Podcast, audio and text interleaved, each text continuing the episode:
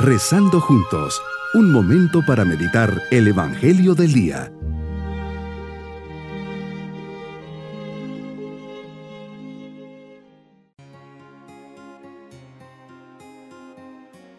Les saludo de forma especial en este día sábado de la vigésima séptima semana del tiempo ordinario.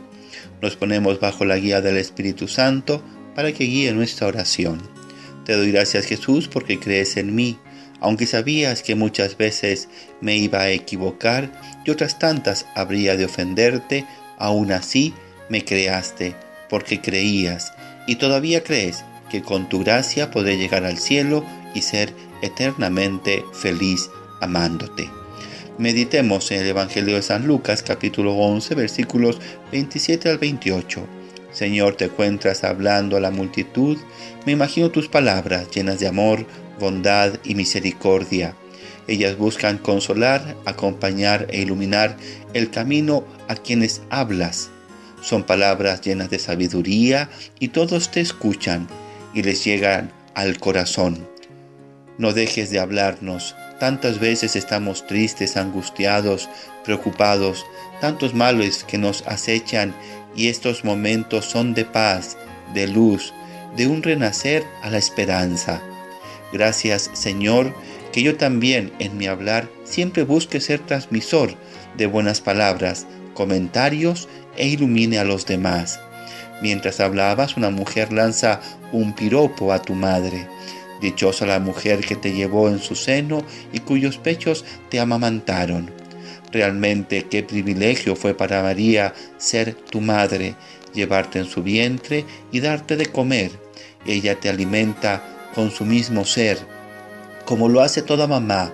Eso nos enseña que tú, siendo Dios, te confiaste a una criatura humana y fuiste semejante a nosotros en todo menos en el pecado.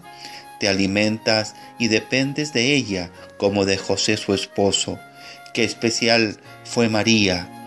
Y claro, esta mujer que grita lo resalta y pondera esa misma madre nos la dejaste al pie de la cruz cuando le dijiste a Juan, ahí tienes a tu madre, y a ella, ahí tienes a tu hijo.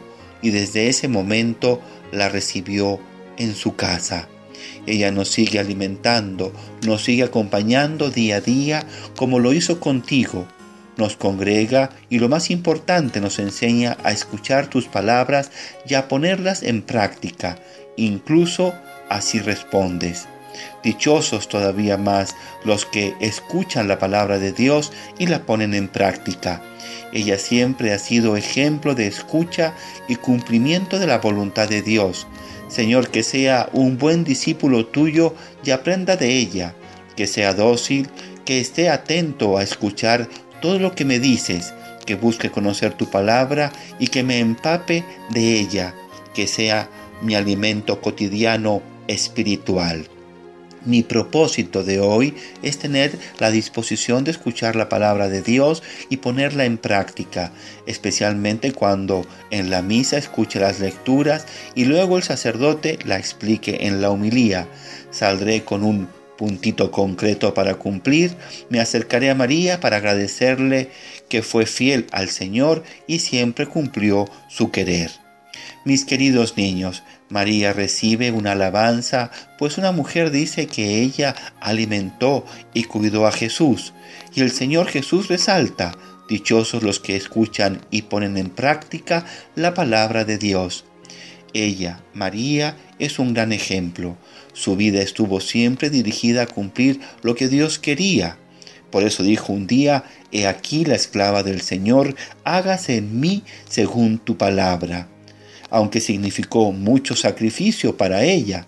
Lo importante en la vida es realizar siempre el plan, el designio, lo que Dios quiere para nosotros. Y nos vamos con la bendición del Señor. Y la bendición de Dios Todopoderoso, Padre, Hijo y Espíritu Santo, descienda sobre todos nosotros. Bonito día.